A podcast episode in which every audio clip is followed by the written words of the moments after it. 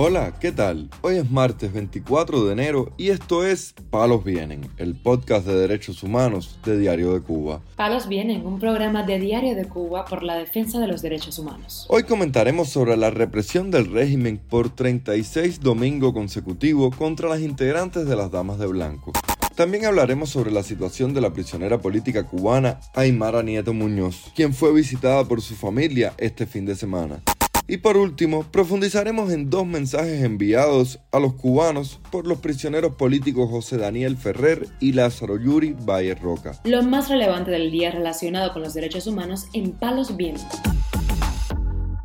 En Cuba, al menos 18 damas de blanco pudieron llegar a la misa este domingo, mientras otras 11 fueron detenidas en su intento de pedir libertad para los presos políticos cubanos durante la ceremonia dominical en las iglesias católicas, denunció en declaraciones a Radio Televisión Martí Berta Soler, líder de la organización, quien también fue arrestada este domingo junto a su esposo, el opositor Ángel Moya. En La Habana pudieron participar cuatro damas de blanco en misa y una dama de blanco fue detenida. En Santiago de Cuba, tres damas de blanco pudieron participar en misa. En Santa Clara, una dama de blanco pudo participar en misa. En Matanza, hasta el momento están reportadas 10 damas de blanco detenidas y una de ellas fue multada con 60 pesos moneda nacional y pudieron participar en misa 10 damas de blanco. En total, 11 damas de blanco resultaron detenidas hasta el momento y 18 damas de blanco pudieron participar en misa. El domingo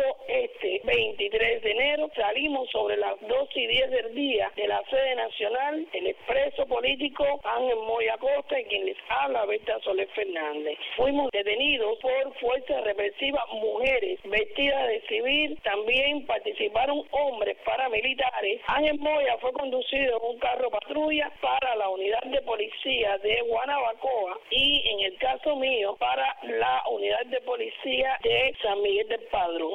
Ángel Moya fue multado con 30 pesos y liberado a las 5 y 35 de la mañana de hoy lunes día 23. En el caso mío fui liberada a las 5 y 45 de la mañana de hoy lunes día 23.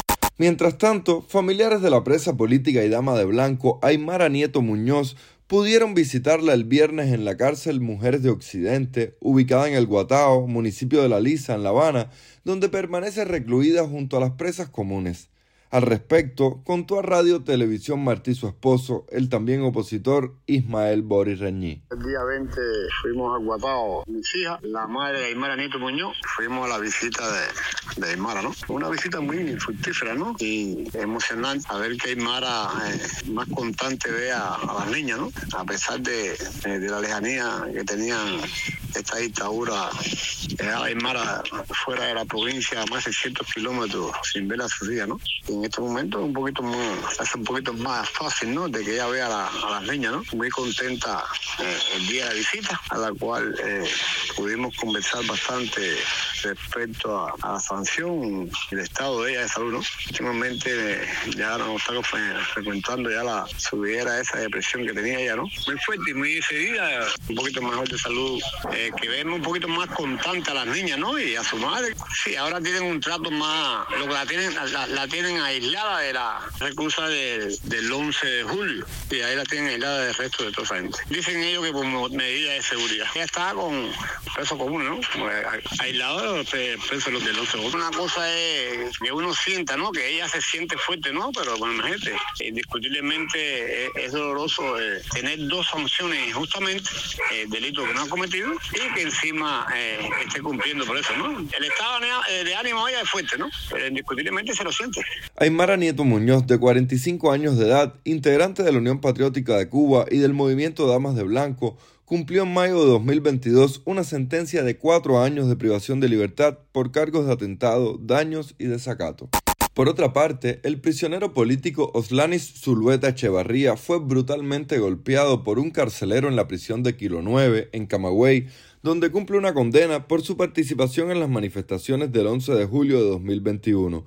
según denunció al medio estadounidense Jordan Marrero Huerta, activista y presidente del Partido Demócrata Cristiano en la región. El prisionero político cubano y manifestante del 11 de julio de 2021, Oslanis Zulueta Echavarría, en la prisión de Kilo 9, destacamento 11, fue brutalmente golpeado el día 16 de enero del año en curso por el carcelero Ramón, alias el Flaco, quien sacó del destacamento a Zulueta Echavarría y comenzó a golpearlo mientras lo insultaba. La justificación por la cual fue agredido tiene su origen tras el incremento de torturas físicas y psicológicas a las que están siendo sometidos los prisioneros políticos que permanecen cumpliendo injusta sanción en las prisiones de la provincia de Camagüey. Oslani Silueta Echevarría, de 28 años de edad, fue condenado injustamente por participar en las manifestaciones pacíficas de julio de 2021 que tuvieron lugar a nivel nacional. Oslani Zulueta Echevarría, de 28 años, fue acusado por los supuestos delitos de desórdenes públicos, atentado y daños a la propiedad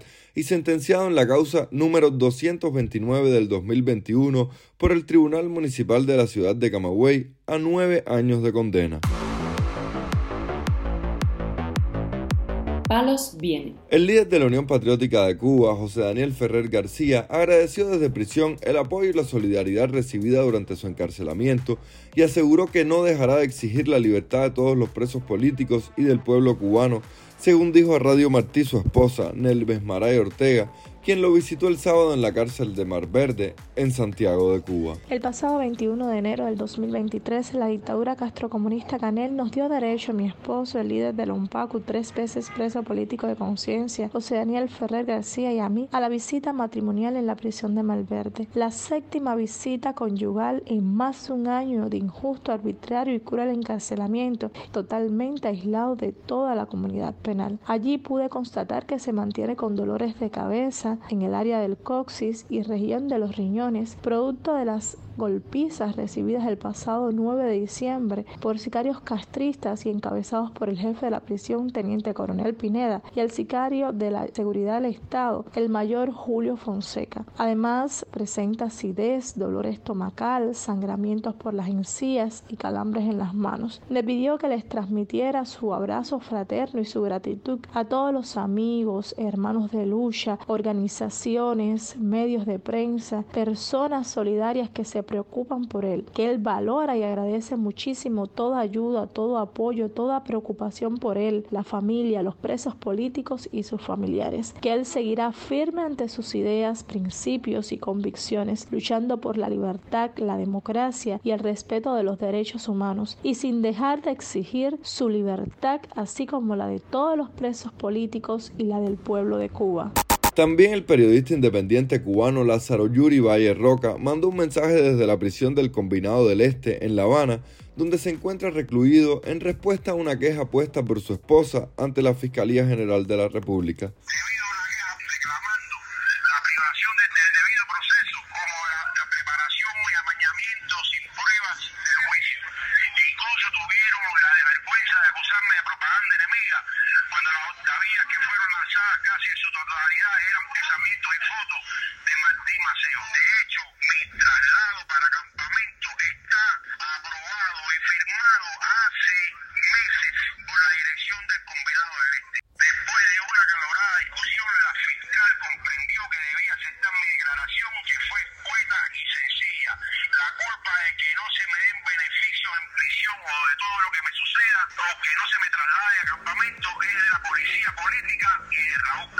El periodista independiente fue condenado a cinco años de cárcel por los supuestos delitos de propaganda enemiga y resistencia, después de haber grabado el 15 de junio de 2021 el lanzamiento de unas octavillas con frases martianas en Centro Habana.